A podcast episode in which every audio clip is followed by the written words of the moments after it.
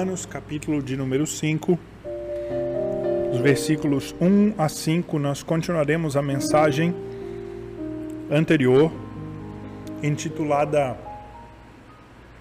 Justificação pela Fé. Boa doutrina em tempos difíceis. A palavra de Deus, lá em Romanos, capítulo 5, versículos 1 a 5, diz assim: Justificados, pois, mediante a fé, temos paz com Deus por meio do nosso Senhor Jesus Cristo, por intermédio de quem obtivemos igualmente acesso pela fé a esta graça, na qual estamos firmes e gloriamo-nos na esperança da glória de Deus.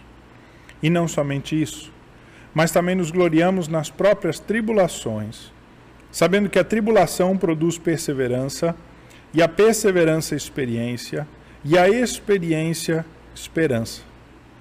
Ora, a esperança não confunde, porque o amor de Deus é derramado em nosso coração pelo Espírito Santo que nos foi outorgado. Vamos orar a Deus mais uma vez, usando esse meio eletrônico, né? Você aí e eu aqui, mas crendo que Deus nos ouve, vamos pedir a instrução da Sua palavra. Pai, nós nos reunimos utilizando mais uma vez desse recurso que o Senhor nos deu, mas aqui estamos reunidos e queremos ter comunhão, ó Pai, na Tua palavra.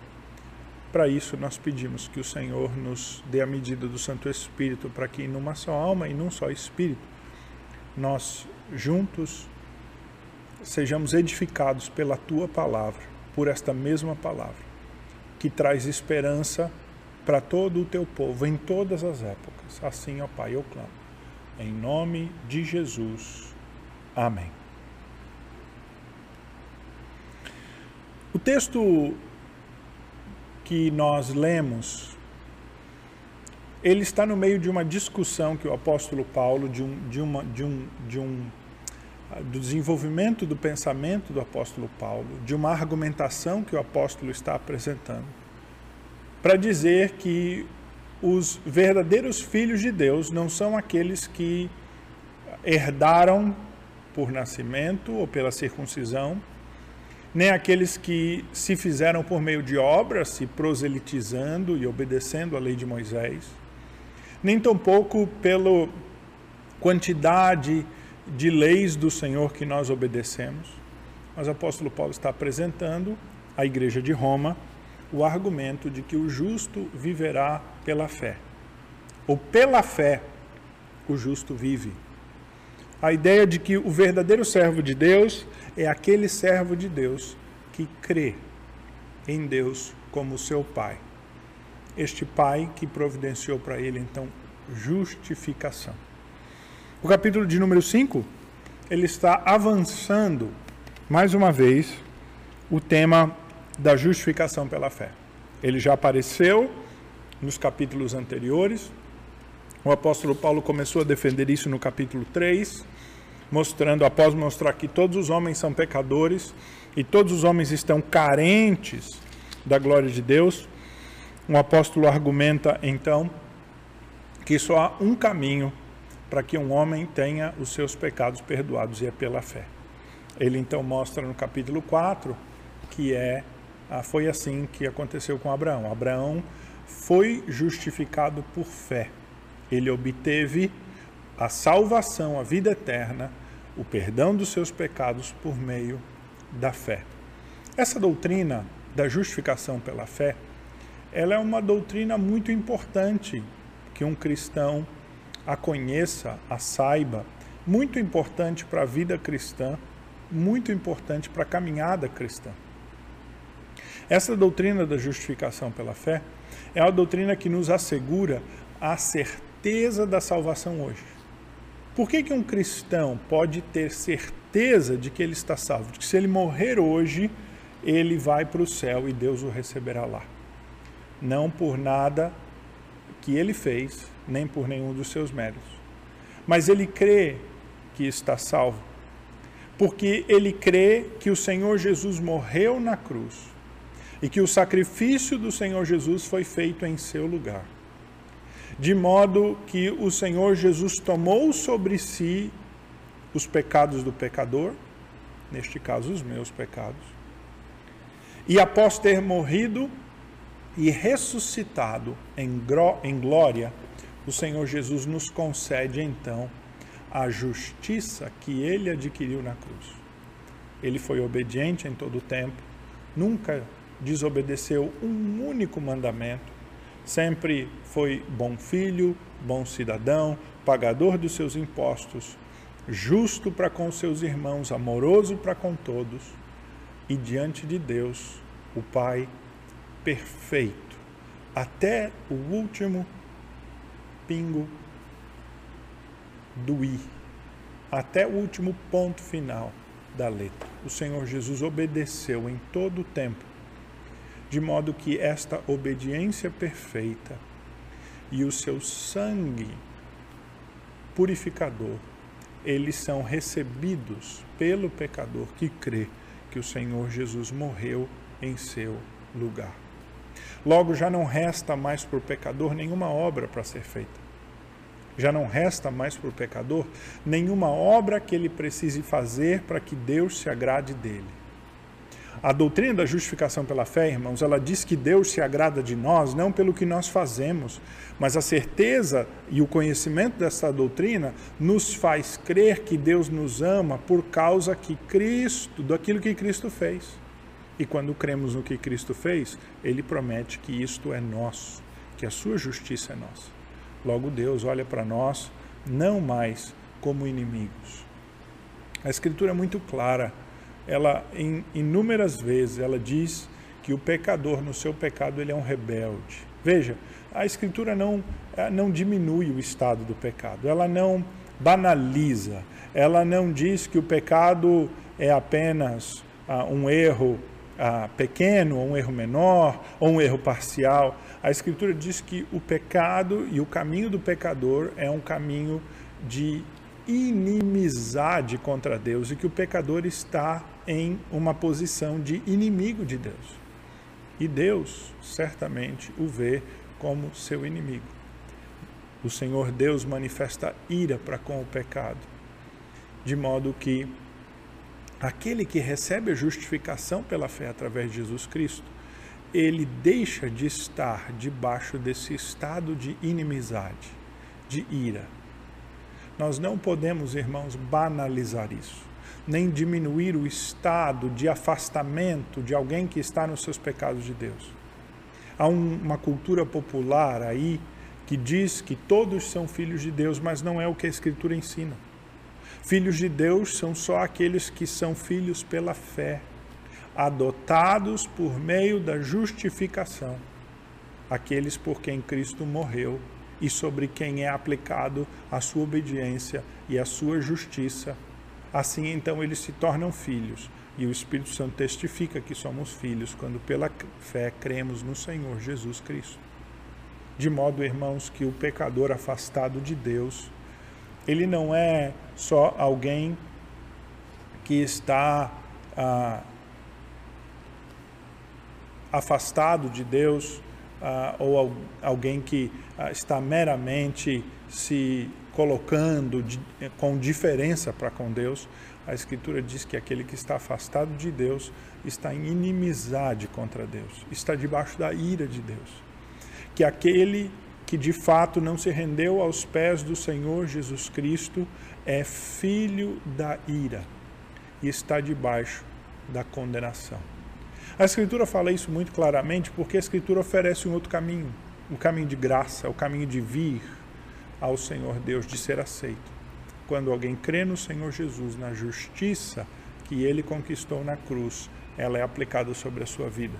E então disso decorrem três grandes benefícios que nós vimos nesse texto. Três grandes benefícios, ou frutos, ou recursos, ou consequências da justificação pela fé. Que é o primeiro deles é que nós eh, temos paz com Deus. Deus não ah, nos vê mais como inimigos. É feito uma trégua. O Senhor Deus passa a nos tratar agora como amigos e mais do que amigos ele nos trata como filhos, como filhos amados. A segunda coisa que o texto bíblico nos diz, no versículo de número 2, é que nós passamos a ter acesso a Deus. E quando nós entramos na presença de Deus, o Senhor Deus não nos trata conforme nós merecemos, mas nos trata com graça. Então nós recebemos paz, trégua, Deus não está mais oposto contra nós, não está mais em ira, nós não estamos mais debaixo do estado de ira, nós estamos agora debaixo do estado de paz. Essa paz não é um sentimento interior, ela é, na verdade, o estado que nos encontramos em relação a Deus. E o privilégio que a paz traz é o acesso à presença de Deus. É o acesso direto à sala do trono, sendo recebidos como filhos. Em terceiro lugar, além da paz e desse acesso gracioso à presença de Deus, Deus nos dá uma grande esperança. Uma grande esperança de que, como os nossos pecados estão totalmente quitados, justificados, estão pagos na cruz, que então mais nenhuma vez o Senhor trará esses pecados contra nós. E assim então, ele promete que no fim dos tempos nós teremos uma redenção plena que o Senhor Jesus, que não leva mais em conta os nossos pecados, que nunca mais trará os nossos pecados, ele vai nos receber na glória eterna para morarmos com ele. O plano de Deus para todos aqueles que receberam a justificação pela fé é um plano que é chamado de esperança da glória. Aquilo que Deus tem prometido para os seus é um plano grandioso é um plano belíssimo. É um tempo de felicidade total. Essas três consequências da doutrina da justificação, elas não são, então, irmãos, meramente doutrinas, ou esse não é um conhecimento meramente intelectual. Alguém pode até estudar essas coisas e saber pronunciá-las. Mas o verdadeiro crente é aquele que vive essas três doutrinas na sua vida prática porque o apóstolo Paulo passa aqui agora nesse texto a aplicá-las exatamente à vida cotidiana. Alguns podem pensar que doutrina é algo apenas ah, para o estudo bíblico na igreja. Ou doutrina é apenas aquilo que edifica a nosso intelecto. Mas ah, de fato, o que edifica o nosso coração são os cânticos, o culto, a comunhão ou as experiências espirituais. Mas o apóstolo Paulo, nesse texto, ele pega esta profunda verdade da justificação e desses três frutos da justificação, que são paz, acesso a Deus pela graça e uma esperança de glória, e ele aplica exatamente para um momento de tribulação. Irmãos, um cristão que conhece a Escritura, um cristão maduro, um cristão que tem sido aperfeiçoado pelo ensino e pela pregação, é no momento mais difícil da sua vida que ele mostra o quanto esses ensinos têm entrado na sua vida, o quanto ele tem verdadeiramente bebido destes ensinos e tem se alimentado deles. Um cristão pode, irmãos, falar de cor a dogmática de um teólogo uh, grande, famoso. Um cristão pode saber usar nomes complexos da teologia e citar frases latinas ou até teólogos obscuros. Mas, irmãos, o verdadeiro cristão é aquele que é o teólogo na prática. É aquele que, na hora do aperto, da dificuldade, ele pega o ensino da Escritura que ele tem recebido e sido alimentado dia após dia e ele aplica. São em tempos como esse, irmãos, do coronavírus, que os verdadeiros cristãos, que os cristãos que estão ah, verdadeiramente enraizados no Senhor Jesus Cristo, que os cristãos maduros, eles mostrarão verdadeiramente o quanto eles têm bebido da Escritura, comido da Escritura, se alimentado verdadeiramente do Senhor Jesus Cristo. Essa é a hora, como nós falamos no popular, do leão beber água. Esta não é uma crise, como eu já falei aqui em outras ocasiões, que se compara à crise que nenhuma outra geração teve. É uma crise relativamente pequena.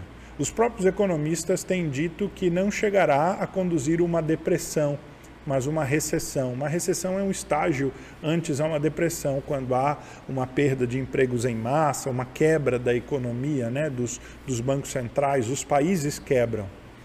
Tudo indica que não chegará a quebrar a países com efeito dominó, mas haverá de fato algum desemprego, alguma recessão ah, gerada por esta crise. No entanto, irmãos, ah, o que nós vemos nas mídias sociais e o que nós vemos ao falar com pessoas é um quase desespero. É um quase ah, ah, desespero e eh, umas reações absurdas. A ansiedade tremenda. Irmãos, nós temos algo superior no que crer e algo superior para nos dar esperança. Nós não somos cidadãos desse mundo, irmãos. Nós temos uma grande esperança da glória. Nós temos paz com Deus. Deus nos ama, Ele não nos trata com ira. Ele cuida de nós como filhos. Ele nos dá acesso à Sua presença e Ele não nos trata como nós merecemos. Ao entrar na Sua presença, Ele nos trata como filhos, como filhos justos, porque Ele nos trata como trata o Senhor Jesus. E o Senhor Deus promete que haverá um dia, um tempo, em que eu e você não choraremos mais, em que nada nos levará à ansiedade. Haverá um tempo no futuro, irmãos, em que todas essas tribulações temporárias passarão, em que nós habitaremos em glória. Essa é a esperança da glória, daquilo que Deus fará. E é exatamente então isto que o apóstolo Paulo aplica ah, aqui no texto. Quando a partir do versículo 3, ele diz assim: né? Após ter falado da justificação e desses três frutos que nós recebemos, ele diz: e não somente isto. O que, que é o não somente isto? Ele diz: nos gloriamos na esperança da glória de Deus, ou seja, nós ah, temos esta, este ânimo, este regozijo naquele plano que Deus tem para nós no futuro. Ele diz: mas não só isso, não só o plano que Deus tem para nós no futuro. Também nos gloriamos nas próprias tribulações. Opa! Espera ah, aí, como é que nós pulamos aqui, Paulo, de esperança da glória futura, daquilo que Deus tem, para glória nas tribulações? Ué, que transição mais uh, abrupta é essa, apóstolo? Uh, ele vai explicar. E entender isso, irmãos, atrás a nós um, um consolo e, e, e um ensino da Escritura que de fato nos dá estabilidade em tempos de dificuldade. Porque o apóstolo Paulo vai fazer exatamente aquilo que eu já tenho dito aqui, que disse no sermão anterior e no início desse sermão, que é aplicar essas doutrinas a um tempo de dificuldade e tribulação. Essa tribulação que o apóstolo Paulo está falando aqui no texto, ela é tribulação maiormente fruto da perseguição pela sua fé é uma tribulação específica aos cristãos em virtude do seu testemunho. Ah, o apóstolo Paulo mesmo sofreu inúmeras vezes a consequência ruim do seu, no seu apostolado, pelo seu ministério, pelo seu testemunho. Ele narra isso para nós em algumas das suas cartas, as dificuldades pelas quais ele passava. Então, quando o apóstolo Paulo fala de tribulações aqui, ele está pensando maiormente, primeiramente, naquelas tribulações que são fruto da perseguição pela fé. Mas isso, e eu vou voltar a esse ponto no final, para nós ah, ah, importa, mas importa pouco. Nós podemos aplicar mesmo assim para a nossa situação. Porque o apóstolo Paulo diz assim: que essa esperança da glória que nós temos no futuro, ela não serve apenas para o futuro, mas também para agora, ele diz. Nós gloriamos nas tribulações, porque na medida em que alguém está se gloriando em a no Senhor Jesus Cristo e vivendo o Senhor Jesus Cristo, ele passa pelas tribulações mantendo firme esta esperança da glória. E essa esperança da glória é o verdadeiro, é, é aquela quilha que dá estabilidade ao barco. Essa esperança da glória é aquela que o mantém no curso, é o leme, é a bússola. Então ele diz: veja, versículo de número 3: Sabendo que a tribulação produz perseverança. A tribulação produz perseverança. Irmão, a primeira pergunta que nós temos que nos fazer aqui é: de fato, será que a tribulação produz perseverança? Será que a tribulação na nossa vida produz perseverança? Porque é curioso que eh, não é assim no mundo. Nós estamos vendo o mundo desesperado, ou não? Nós vemos os noticiários sempre com o quadro pior e as pessoas se assustando, claro, e entrando em todo tipo de desespero e pânico. Mas o apóstolo Paulo está dizendo que no cristão a perseguição, a tribulação, a dificuldade produz nele o que ele chama aqui de perseverança. Essa palavra perseverança, ela em vários textos, ela é traduzida como paciência, paciência. Mas ela tem a ver com essa característica do persistir, do aguentar, do ir adiante, que pode ser paciência. É, ela tem a ver com, com, com ser duro, com não ser mole, com não ceder fácil com o caminhar. De modo que o apóstolo Paulo está dizendo que o cristão, diante da tribulação, ele persevera. É uma característica do cristão aguentar a tribulação e responder à tribulação com perseverança. Responder à tribulação com essa esperança da glória e continuar caminhando. Na própria carta aqui aos Romanos, o apóstolo Paulo ah, já havia falado dessa perseverança. Ele diz que o Senhor Deus, ele dará a vida eterna aos que, perseverando em fazer o bem, procuram glória, honra e incorruptibilidade. Ele diz isso lá em Romanos 2, 7. Ele diz lá em Romanos 8, 22 a 25 ele diz que nós sabemos que a criação a um só tempo geme e suporta angústias até agora, e não somente ela, mas também nós que temos as primícias do Espírito, igualmente gememos em nosso íntimo, aguardando a adoção de filhos, a redenção do nosso corpo. Porque na esperança fomos salvos. Ora, a esperança que se vê não é esperança.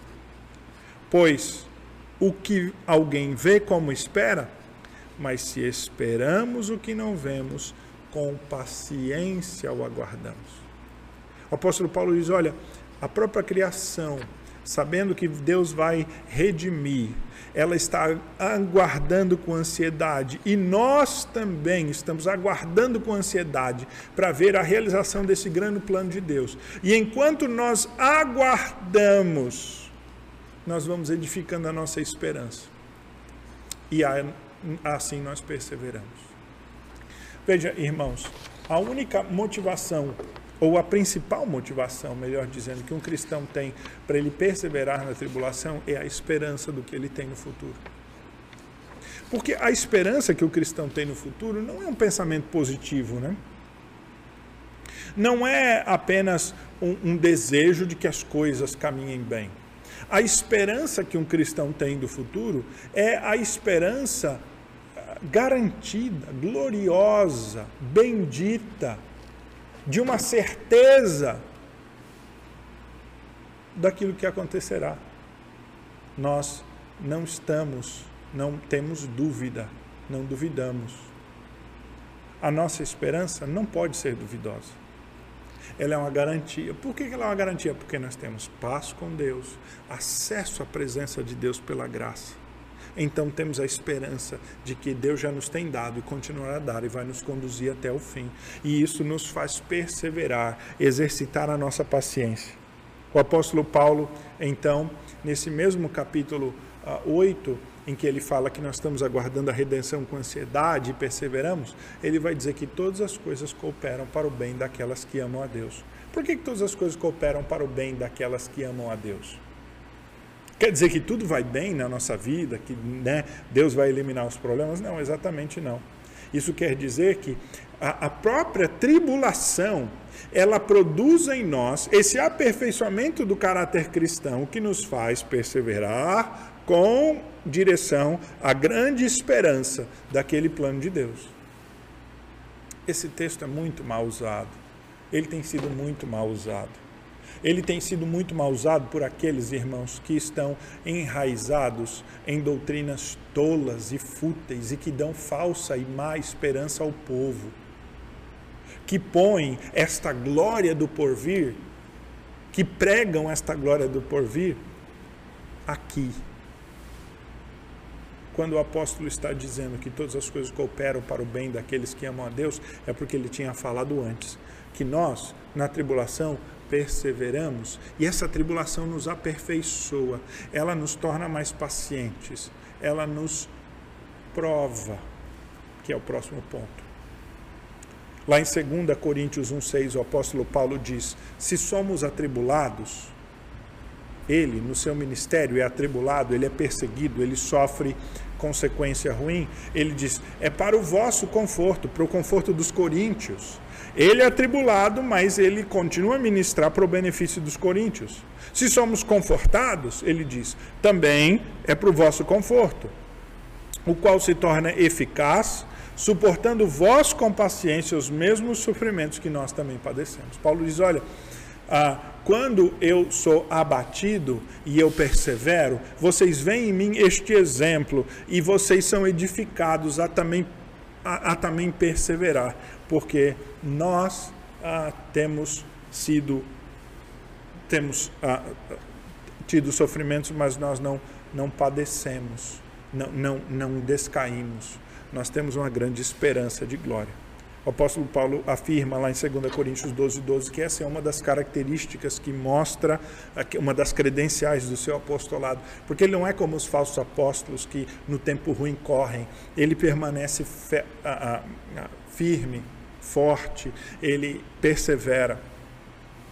Paulo fala isso a Timóteo e ele diz que um homem de Deus, um pastor de Deus, ele tem que ser perseverante, 1 Timóteo 6,11, usando também a si como exemplo. Ele exorta Timóteo na segunda carta, 2 Timóteo 3,10, e dizendo ao jovem pastor que ele deveria permanecer perseverante.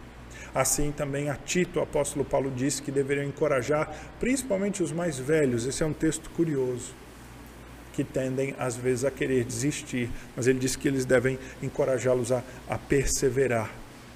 O autor de Hebreus diz que há uma grande nuvem de testemunhas, lá em Hebreus 12, 1, que perseverou.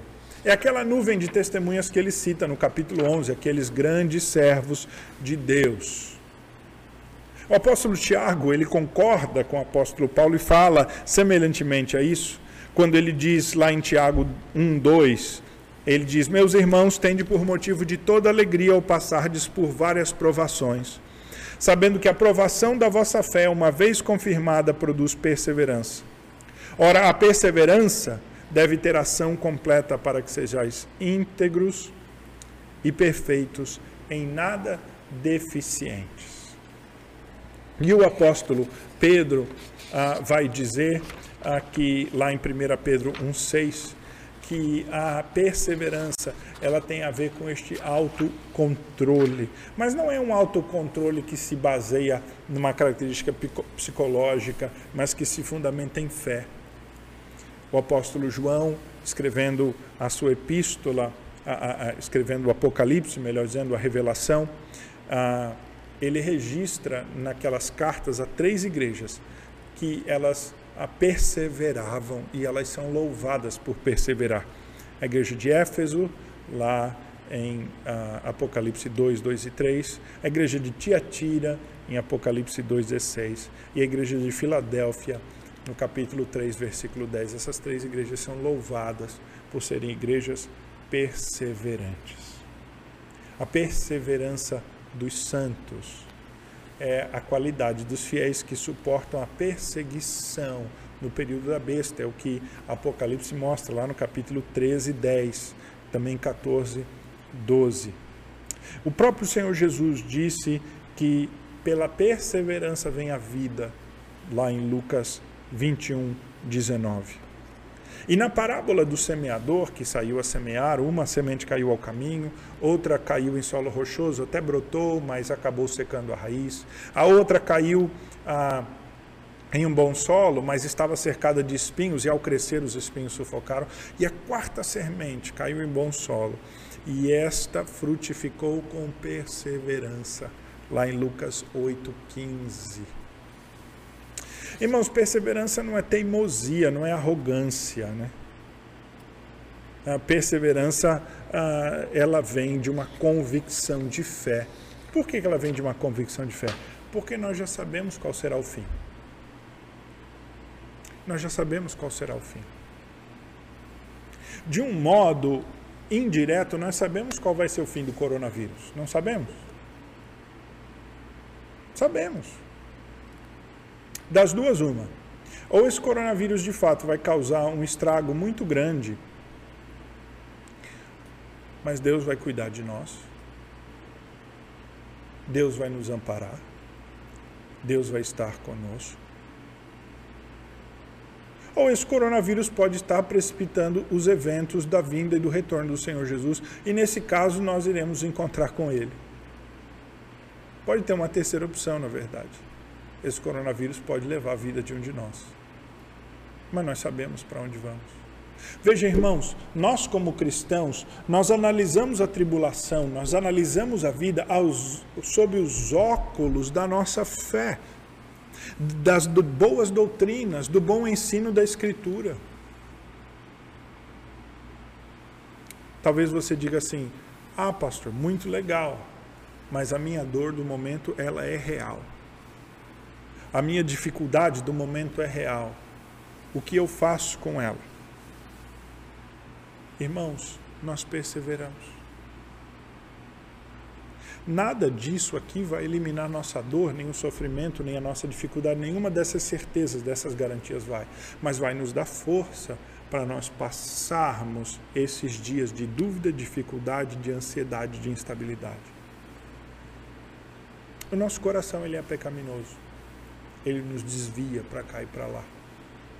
Ele nos inclina para o mal, ele nos abate, ele nos faz ser ansiosos, ele traz dúvidas ao nosso coração.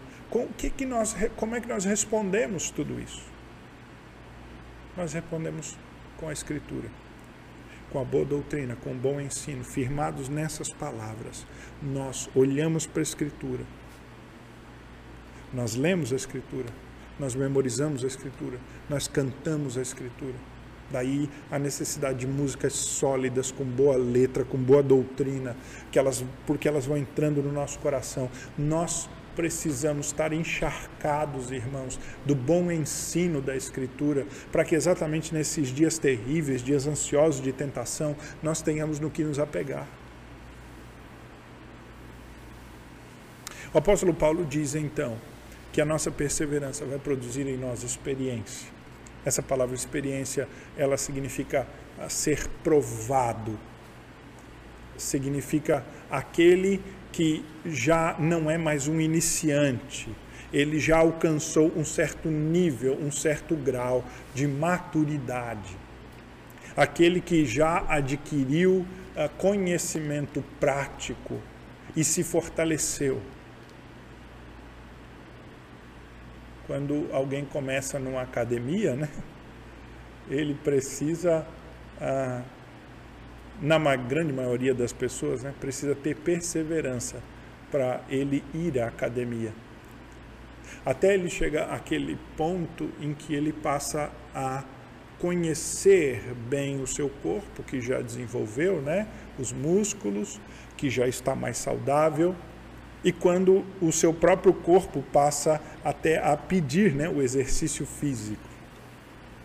Seria mais ou menos isso, essa fase da experiência, que o apóstolo Paulo está dizendo aqui, quando ele diz que, versículo 4, final do 3 e 4, ele diz: A tribulação produz perseverança, e a perseverança, experiência.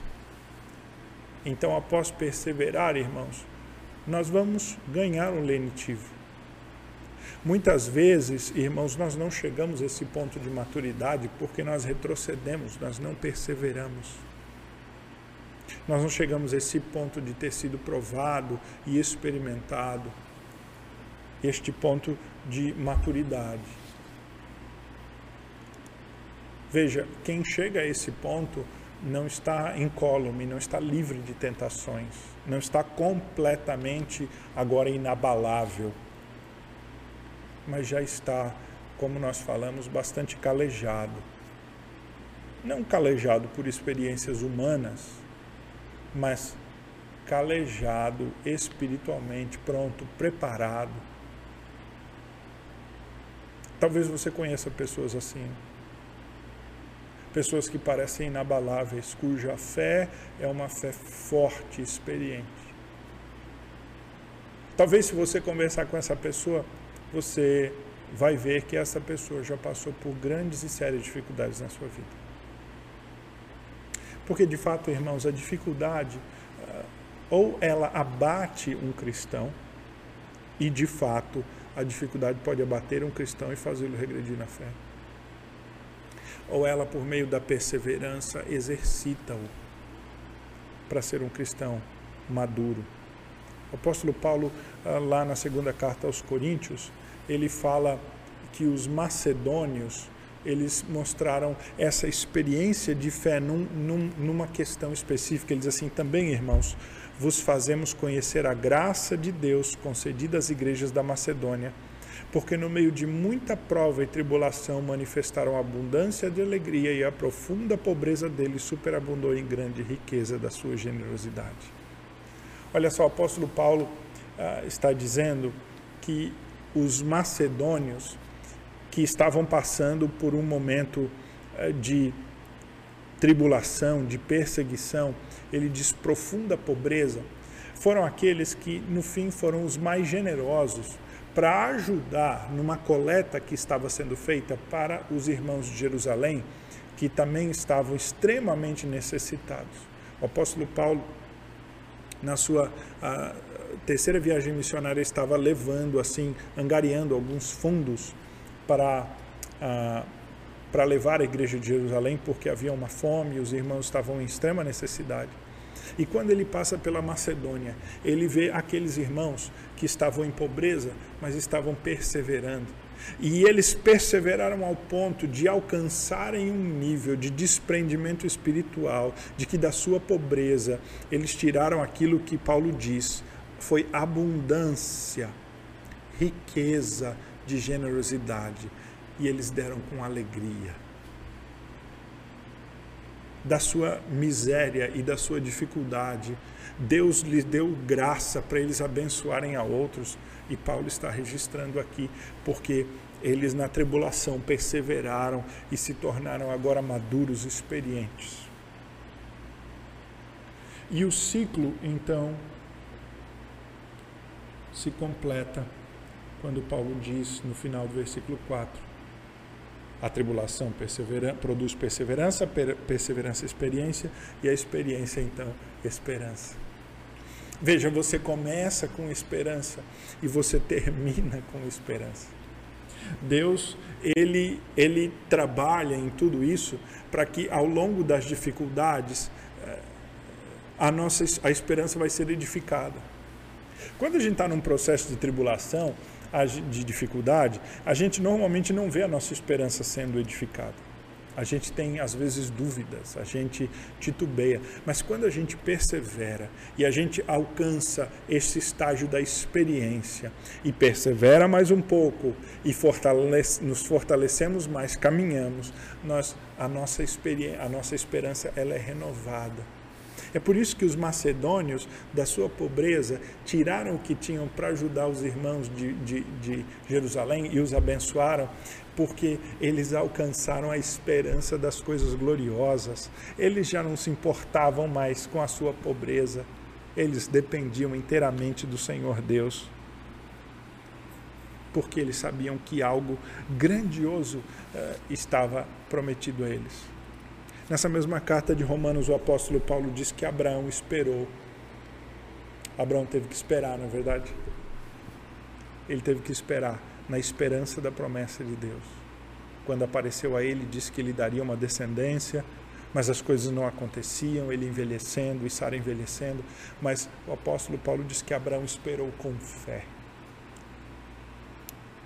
porque ele cria naquele que fez a promessa. O apóstolo Paulo diz que nós estamos esperando a revelação daquilo que nós seremos, e aquilo que nós seremos ainda é tão incomparável com a tribulação do presente. Nós lemos esse texto no último sermão e eu quero ler de novo, é Romanos 8, 24, quando o apóstolo Paulo diz assim: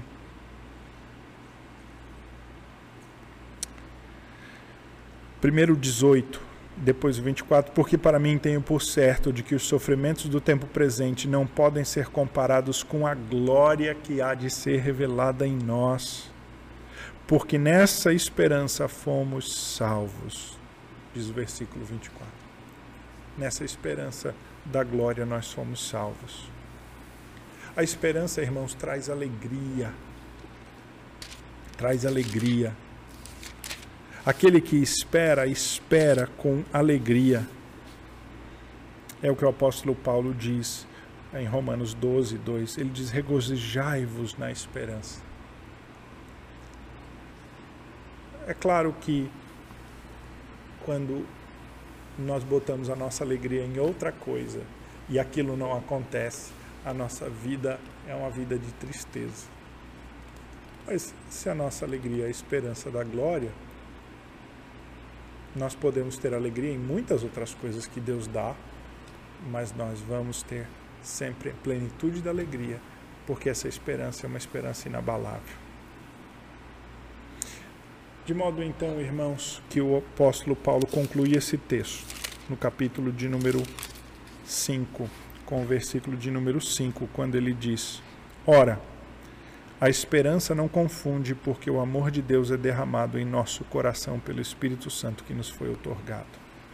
Irmãos, o apóstolo Paulo diz então que, em meio a tudo isso, o Senhor Deus, ele, com o seu Espírito Santo, vai confirmando em nosso coração o amor de Deus. Aquele que tem a verdadeira esperança, ele não duvida do amor de Deus para consigo. A verdadeira esperança, ela traz e ela evidencia este amor de Deus. Esta verdadeira esperança, ela é uma verdadeira esperança que é confirmada no nosso coração pelo Espírito Santo, que Deus nos ama. De modo que, então, plenamente conscientes do amor de Deus, nós enfrentamos as tribulações. Irmãos, o que o apóstolo Paulo está dizendo é que quando você tem a certeza de que Deus te perdoou, perdoou plenamente os teus pecados, você então descobre que não é mais um inimigo de Deus, mas que Deus te vê como filho. Ele te admite na sua presença e você tem um tratamento de graça. Que Deus, então, mediante isso, dá grandes promessas para nós.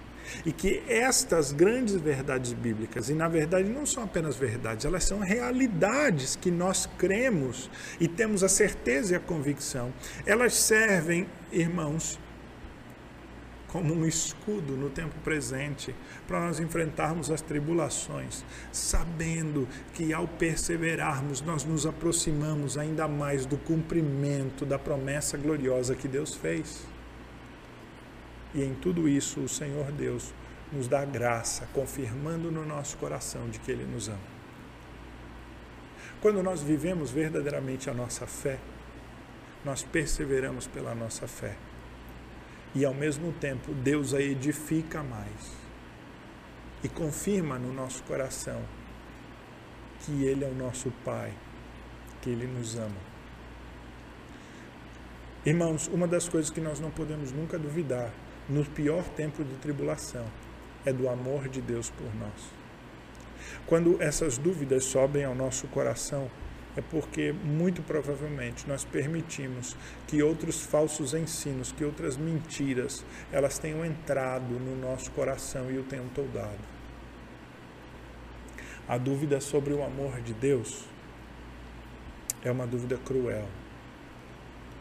Um cristão pode ter dúvida do motivo porque o seu pai amoroso está lhe fazendo algo.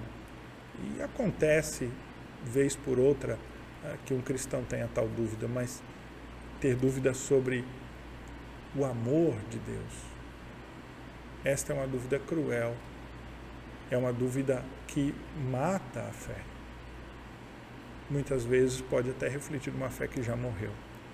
Porque um cristão não deve duvidar que Deus o ama.